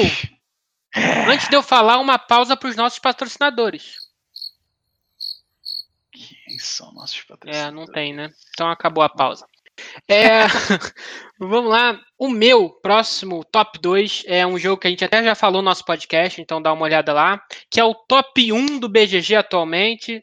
Discordamos, talvez, dessa colocação, mas o sistema de combate do Gloomhaven. O Gloomhaven usa um sistema, não usa dados, ele usa umas cartas. E essas cartas. Pensei, mas já penso em discordar. Essas cartas, eles têm. Modifica, são modificadores que vão somar ou diminuir o seu poder de ataque. Tem menos 2, menos 1, 0, 1 e 2 acerto crítico e erro crítico no seu ataque. Só que cada vez que você vira uma carta, ela não é reembaralhada de volta. Então eu não lembro o nome dessa mecânica ao certo, o Mário sabe. Finishing Returns. Isso aí. Já falamos sobre Falamos sobre isso no podcast do Gloomhaven. Mas o fato é que quando a carta sai, ela aumenta a sua chance, o seu baralho fica mais positivo ou mais negativo, né? Você tem uma certa quantidade de cartas. Sai muitas cartas positivas, significa que a chance de você tirar uma carta que é negativa é maior. Então você consegue meio que se criar uma linha estratégica, né? Poxa, já saiu muitos ataques que eu fiz super negativos Então meu deck tá muito mais positivo. Eu vou me arriscar fazendo um ataque super forte, usando minhas melhores cartas aqui, porque a chance de eu me dar bem nesse combate é maior. Ou o contrário também é verdade. Se ah, eu vou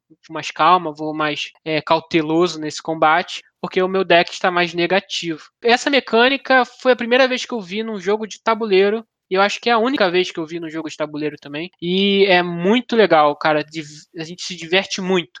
Existe a sorte embutida ali, mas existe essa, essa forma de contorná-la, né? De você, na verdade, nem contorná-la, mas de você levá-la em consideração. Você conseguir estimar o que está acontecendo. É, eu acho super divertida essa mecânica. Cara, cheguei a pensar em botar o Gloomhaven porque eu gosto bastante do sistema de combate Gloomhaven. Só o único detalhe que, assim, quando o sistema de combate vem na cabeça, eu penso em jogos competitivos. Então, o Gloomhaven tem essa questão que ele é um sistema de combate que funciona muito bem para um combate cooperativo. Não sei se ele funcionaria bem para um combate competitivo. Nossos amigos designers aí façam um jogo com esse sistema competitivo, a gente testa e vê no que, que dá. Por que não funcionaria? Funciona, hum, acho funciona que... por causa da, da, aproximação estatística, funcionaria bem. Não é difícil implementar, não. É, não vejo por Só é um, acho que a galera não faz efetivamente porque é um sistema muito custoso. Você precisa fazer um deck para cada jogador, resumir esse deck em um dado, pra galera costuma ser mais fácil mentalizar, mais barato de produzir. Mas, o João, você acha que não funcionaria porque o inimigo conseguiria prever qual é a melhor hora de fazer um ataque bem feito? Isso aí. Assim? Você, ah. Porque você teria informação do outro jogador. Daria para contornar? Daria. Faz isso num shield. Mas assim. É o mesmo problema do Game of Thrones, velho. Você sabe quando que o cara tem a carta boa quando ele não tem. Não? Talvez, talvez. É talvez não. No, no, momento anterior. É, eu acho que é até uma forma de você jogar defensivamente, né? Você sabe que seu deck tá sendo as cartas boas, o cara vai te atacar, o cara não vai te atacar, vou mais cauteloso, vou me defender melhor nessa rodada. Desenvolve um joguinho de combate que tem isso aí, cara. Acabou. Bom, assim, Inclusive, eu ia comentar, eu ia comentar isso, tá? Para mim, esse sistema é o mesmo sistema de cartinhas do Game of Thrones, tá? Ele usa o diminishing returns da mesma forma. Se você sabe que teu adversário já jogou 4, você sabe que ele não tem 4. Então ele tá ruim ali. Ruim não, né? Tenho 3, tenho 2, tem outras formas. Mas você sabe o que, que ele tem, mais ou menos o que, que ele tem, o que, que ele não tem, estatisticamente, quais são tuas chances de ganhar. Game of Thrones funciona da mesma forma. Claro, o Gloomhaven funciona da mesma forma. Claro que em ambos os sistemas tem muito mais outras coisas envolvidas no próprio sistema de combate. É, no, no, no Gloomhaven você tem a questão do range, você tem a questão do ataque em área, você tem os modificadores de ataque, você tem uma força de ataque base mais do que isso aí no, no Concordo, na, na, na, carta tirar. Tem outras coisas envolvidas, mas a ideia do, do Diminishing Returns, de você ir alterando o deck e ele vai ficando mais positivo ou mais negativo, eu já acho que já estava ali no, no Game of Thrones, do Kemet. Tem vários outros jogos que tem e que são competitivos e que implementam isso de forma, na minha humilde opinião, muito boa, muito bem feita. É, porque o game, o Gloomhaven, ele é basicamente isso essa mecânica, né, de, de saber a estatística ali da sua do seu deck. O Game of Thrones, eu acho que os poderes das cartas, eles muitas vezes sobressaem ao valor dela, né? Justo. Então isso, isso meio que anula eu acho, na minha opinião. Porque não é tão importante para mim no Game of Thrones você saber se o cara gastou a carta 4. Se ele tem a carta 0 que deixa ele ganhar combate automaticamente. Sei lá, eu inventei. Uhum. Bom, mas o raciocínio é por aí Sim, mesmo. É, e eu, isso é, é segundo top 2 mecânica aí para mim, mais diferente que tem. Bom, meu top 2 já foi falado, que é a ideia do sistema de ordem de iniciativa não vou estender, mas só para lembrar o pessoal que é o sistema que a gente encontra aí no Nexus Ops e no Warcraft Board Game, onde as unidades, se, é, cada unidade tem uma iniciativa, uma vai bater primeiro, depois vai bater a outra, depois vai bater a outra. Mais de uma unidade meu pode atacar simultaneamente, então pode inclusive unidades minhas e do meu adversário se matarem na mesma iniciativa, mas tem essa tomada de decisão ali de quem que eu mato das minhas unidades, se eu deixo o meu mais forte, se eu deixo o meu mais fraco, que eu já citei que é o que eu acho muito mais maneiro. Esse sistema para mim é nítido, nítido, nítido. Eu amo esse sistema pra cacete. Eu gostaria muito que tivessem mais jogos com ele. Top 2 de toda a vida. Eu gosto mais desse sistema do que dos sistemas do, do Game of Thrones, do Kemetic, Tool Wars, os outros exemplos que a gente citou aí, até do que do Civilization. Apesar de eu gostar mais de jogos como Civilization, gosto muito mais do TI, coisas do gênero, mas não é pelo sistema de combate são pelas outras coisas que esses jogos têm. Porque o sistema de combate do Nexus Ops, para mim, é um dos melhores que tem. O jogo só não tá nos meus, meus tops, assim, top 3, porque as outras coisas do jogo, do jogo são muito mais simplesinhas. Ele é muito um design bem mais despretensioso, bem mais tranquilo. Mas o combate dele, pra mim, tá de parabéns. É excepcional. Ok.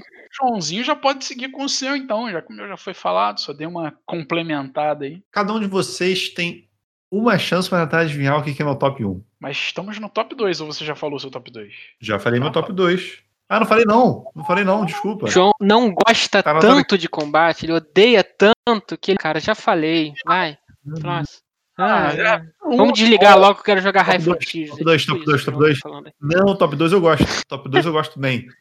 Top... Oh, tô aguardando ansiosamente. Mas vamos lá. Tô com as anotações aqui pro jogo. Hum. É, top 2. Melhor esqueminha que eu acho de combate. Ouvindo isso de um Eurogamer, uma consequência também do combate, que eu gosto bastante, que é a atribuição de dano que vai fazer uma modificação no seu gameplay. Vou explicar melhor. Jogos que tem isso. Mage Knight é um. Não era o primeiro que eu ia falar, não, mas você falou Mage Knight. Por quê? O Mage Knight ele tem um sistema de deck build para uso das suas ações. Conforme você toma dano, você vai tomar aquelas cartas de dano na mão. Então você tem menos ações para executar. Eu acho que isso tematicamente é absurdamente bom e, e implementar de uma forma muito simples. Não só esse. Outro que é um destaque para mim. Chia. Chia, a gente está andando com as navezinhas você toma dano, aonde você vai atribuir teu dano, você vai deixar é, de ficar operacional uma coisa ou outra coisa é, ali na planagem. Outro que veio aqui na minha cabeça agora, Kingdom Death Monster. Oh, Mentira. agora eu gostei Mário de vai ver. fazer até um Mentira, sorriso sério? nesse momento. Eu gostaria de É. salientar que Kingdom Death Monster tá no top 2 do João, só isso que eu falar. Aí, viu? Então, assim, Ele Kingdom Death falar Monster, que na é o verdade. top 2 dele, pô.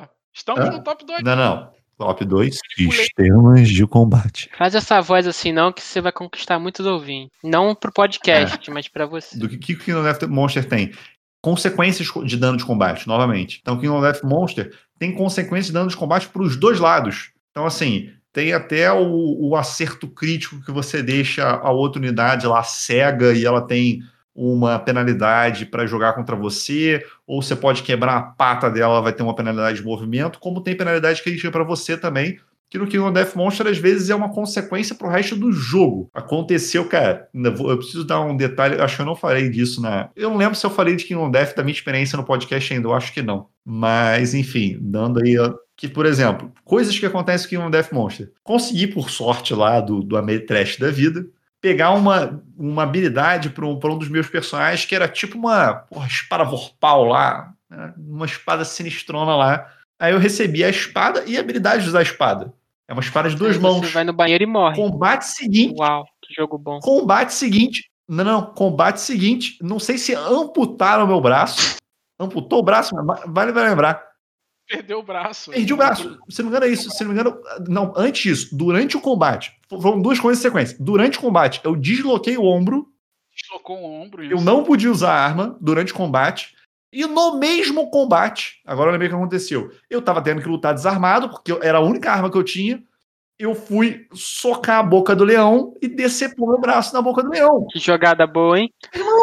Essa realmente foi uma boa jogada, hein, João? Não, isso assim, com o meu é só os detalhes da experiência de Gloomhaven que o João tem. Porque assim, as coisas mais absurdas não. acontecem comigo Cadê? nesse jogo, cara. Gloomhaven não, quem não deve. As coisas mais absurdas do jogo acontecem comigo nesse troço. Que é ruim, né, cara? É isso. Mas fica aí o detalhe de é, danos no combate, né? Consequência dos danos de combate para o seu gameplay. Gosto muito. Aí tá aí um novo, nova listinha, né? Piores decisões de jogos de tabuleiro do João. Uma delas é atacar um leão com a mão. Porra, mas levei muito Parabéns leão na mão, tá?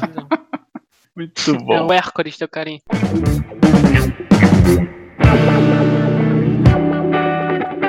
Qual é o sistema de combate favorito de Sr. Cirus aqui? Pam, pam, pam. Bom, foi o meu então, vou deixar o Mario aí por último.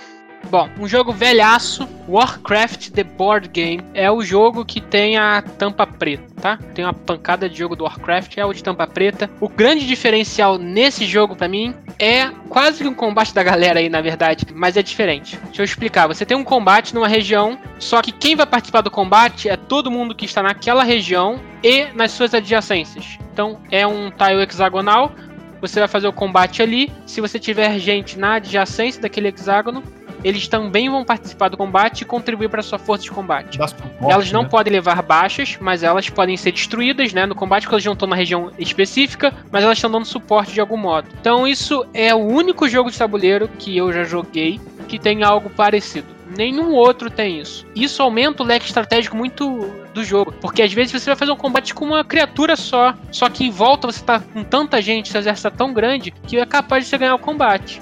Só que por outro lado, se você morrer, aquela única criatura que você atacou, o combate termina ali pra você.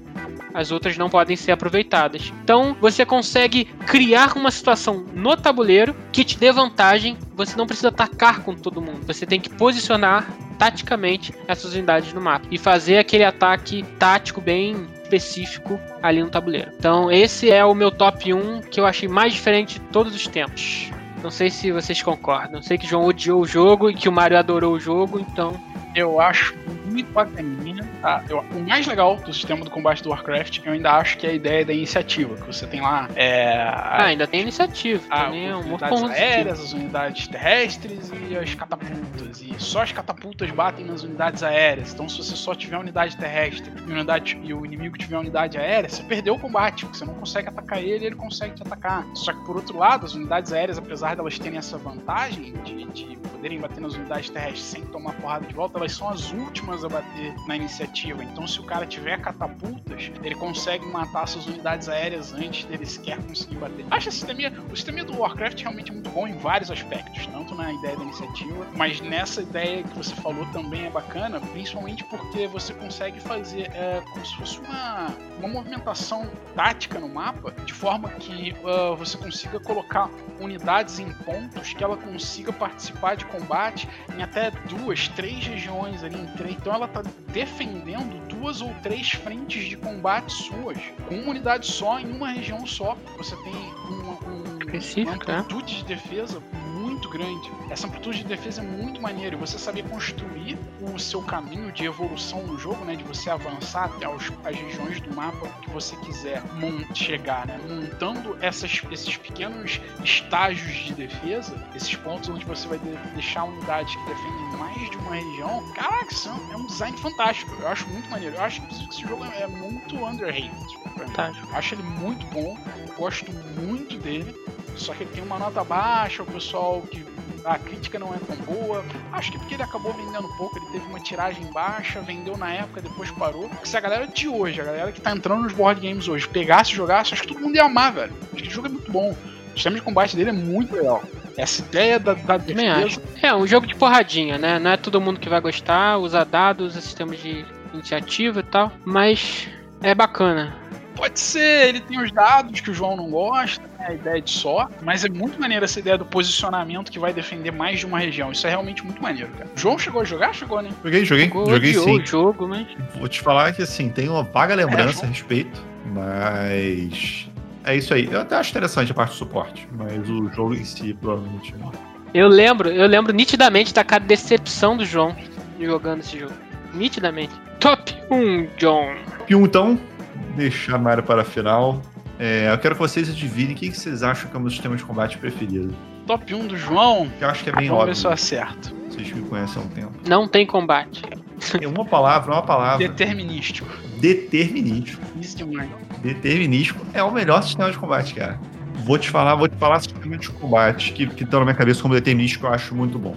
Bios Megafauna, porque ele é determinístico, mas ele tem múltiplas etapas. Então você tem que estar com aqueles critérios todos na cabeça. Então tem as cinco etapas lá do combate. Uhum. Se você for é, carnívoro, se for herbívoro, você tem que estar com isso na cabeça o tempo todo. Posso dar um outro exemplo, Bios, falei da Bios Megafauna, falando do Bios Orange. Bios Orange tem um sistema de combate que o combate em si não é tão intricado, é determinístico, mas você tem múltiplos jeitos de ter o combate. Então, novamente, você tem que estar ligado nos pontos de combate. O sistema de combate determinístico, a maioria dos jogadores não gosta tanto, porque você já sabe a resolução, né, do que vai acontecer ali e tudo mais. Mário aqui do meu lado, com certeza, torce a cara. Sirius também. Não, Mas gosto. qual que eu acho que é a questão? Tem Os que eu charme. mais gosto, como, eu- como eu dei aí o exemplo do Megafauna e do Origins, eles têm múltiplo, ou múltiplas escalas, como por exemplo o Megafauna, que você tem múltiplos critérios. É, ou como, por exemplo, o Bios Origins, que você tem múltiplos jeitos de fazer o combate. Então você tem que o tempo todo conhecer muito bem as condições e visualizar nas condições do jogador quando que aquilo vai acontecer.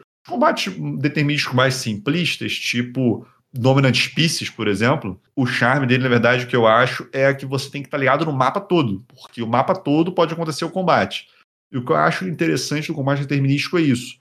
É, o designer tem que criar alguma outra coisa, já que o combate resolução é determinística, ele tem que criar alguma outra coisa dentro do sistema de combate que faça você ficar pensando o tempo todo aonde que eu posso tomar porrada ou em que critérios que esse jogador está ganhando no combate de mim. Por isso que eu acho interessante o combate determinístico, ele faz pensar numa cadeia de eventos. Entendido. Faz sentido, tem seu charme. Olha, eu acho que o sistema de combate determinístico. Não é que ele é ruim, ele é bacana. Eu acho legal, eu gosto muito dos Dominant Species. Mas o grande problema dele é que ele é um sistema que o foco definitivamente não é ele. Você, como você falou, o design precisa botar alguma coisa que te faça pensar se vale a pena sequer fazer aquele combate. Tá? O sistema de combate, por exemplo, do Dominant Species, sei lá, na última partida que eu joguei, eu acho que eu usei três vezes o jogo inteiro. Então você faz muito pouco combate, porque combate não é definitivamente o foco do jogo. Tá? O sistema em si é limitado, ele te limita propositalmente, justamente para você não sair matando o cara e para o jogo focar nas outras belezas que ele tem, nas outras coisas boas que ele tem.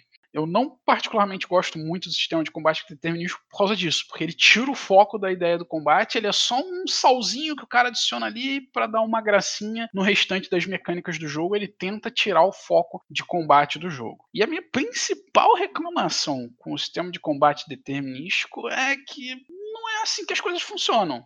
Depende. Se tiver no manual, é assim que funciona.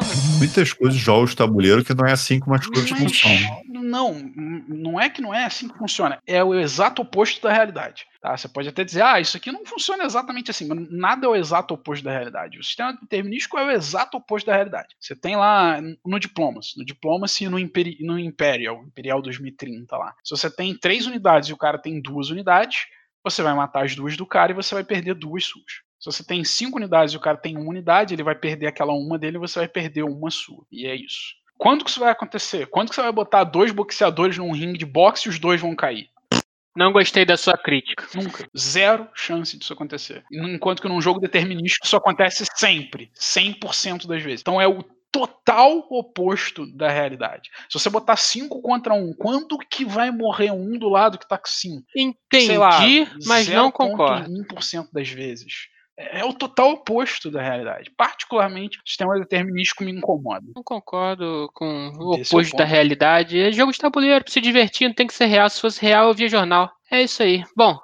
Não, não, não realmente, não tem que ser real. Mas ele tem que ter uma representação esse, cara. Não, não, não tem que ser real. Você não precisa ter um jogo bom, mecânica boa de combate, que tem que ser mais realista. Não tô dizendo que tem que ser real, tô dizendo que é o oposto do que. É o oposto do bom senso. Tá, é, é, no agrícola, eu, eu, sei que se eu for catar madeira, eu não vou catar três tocos de madeira. Mas no agrícola, quando você bota um trabalhador lá para pegar madeira, você pega madeira. É, é, um instinto básico. Você imagina que você vai fazer uma coisa que vai ter um retorno daquele tipo. Em jogos determinísticos, quando você vai fazer um combate, você já sabe qual é o resultado. Então você só vai fazer se você for se beneficiar. Ponto. Mesmo princípio. Só que isso só funciona dentro da ideia do jogo. Isso. É, okay. isso aí. Acho muito distante da, da realidade, não me agrada. Você tem que ter ali alguma aleatoriedade, você tem que ter alguma chance de um lado não. sair ileso e o outro lado apanhar. Enfim. Obviamente, cada um com o seu gosto. Mas combate determinístico.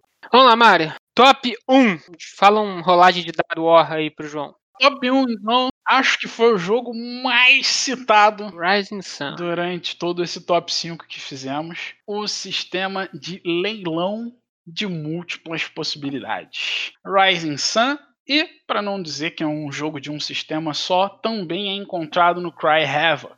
Não falei desse jogo porque eu sabia que você ia falar no seu top 1.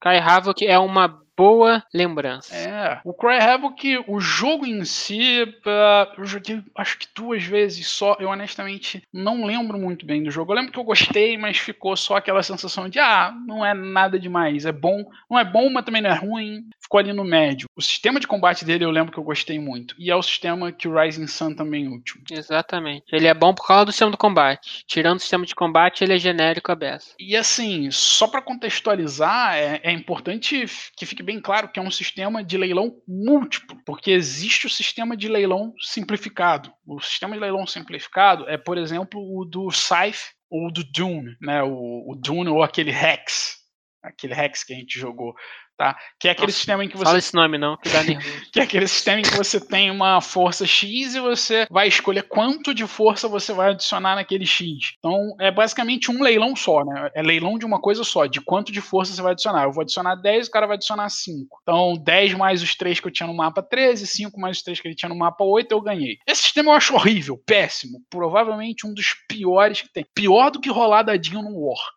Eu odeio o sistema de combate do Scythe. Eu, eu, honestamente odeio. Eu acho ele um sistema de combate de pouquíssima tomada de decisão. Ele é bem tosquinho. Eu lembro de, sei lá, duas vezes na minha vida ver alguém no Scythe atacar e perder. Tá? E provavelmente quando a pessoa fez isso foi de propósito. Foi só para que o adversário gastasse força de combate. É um, um sistema zero tomada de decisão. Você só ataca para ganhar quando você sabe que você vai ganhar e. Pff, enfim, não vou entrar nesse mérito. Mas é importante salientar que é o sistema múltiplo. É o sistema onde você tem leilão de várias possibilidades de combate. Você pode ganhar todas, pode ganhar só algumas, pode não ganhar nenhuma. E em cada uma delas você vai dizer, entre aspas, quanto que você quer pagar por ela. No Rising Sun você paga com dinheiro, com moedinhas de jogo. E no Cry Havoc você usa as próprias unidades que estavam na região, né? Quantas unidades você quer é, dedicar para sequestrar a unidade do adversário, quantas você quer dedicar para dominar a região e quantas que você quer dedicar para efetivamente matar o adversário. No Rising Sun, similar, mas você escolhe quanto de dinheiro você quer dedicar para tentar se matar,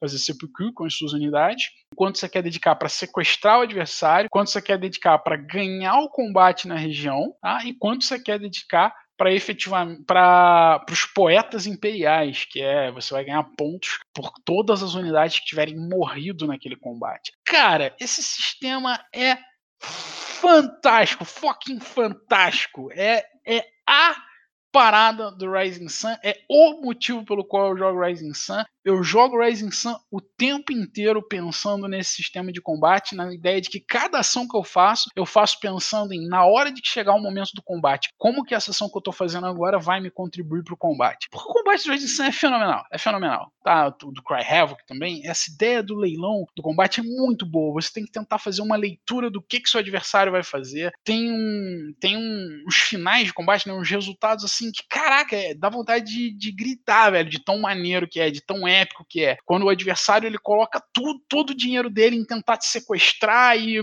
tentar botar ali, tentar ganhar o combate, você vai lá, você coloca uma moedinha no sepulcro quando revela as paradas, você matou todo mundo, você não gastou moeda nenhuma, o cara não vai te sequestrar, o cara vai ganhar o combate, você botou lá duas moedinhas nos, no, nos poetas imperiais e você ganha toda a pontuação de vitória do combate, tendo gastado um mínimo, porque o cara achou que você estava querendo a região. Ou o contrário, o cara achou que você, que, que você, ia se matar, ele tentou roubar a parte de se matar de você, e você estava jogando pela região. E às vezes os dois podem conseguir o que eles queriam. Eu consegui a região que eu queria, o cara conseguiu se matar, que era o que ele queria. Cara, o sistema é fenomenal. Ele dá margem para que todo mundo consiga fazer o que queria, dá margem para uns twists maneiros, dá margem para você conseguir bloquear o adversário do que ele quer de forma intensa e não tem sistema de combate que chegue nem perto desse. Eu vou te dizer que o top 2 que eu falei, que é o por iniciativa, não chega perto do top 1. O top 1 é, tipo, muito distante do top 2 em qualidade. Não tem preenchimento aí nesse abismo no entre eles.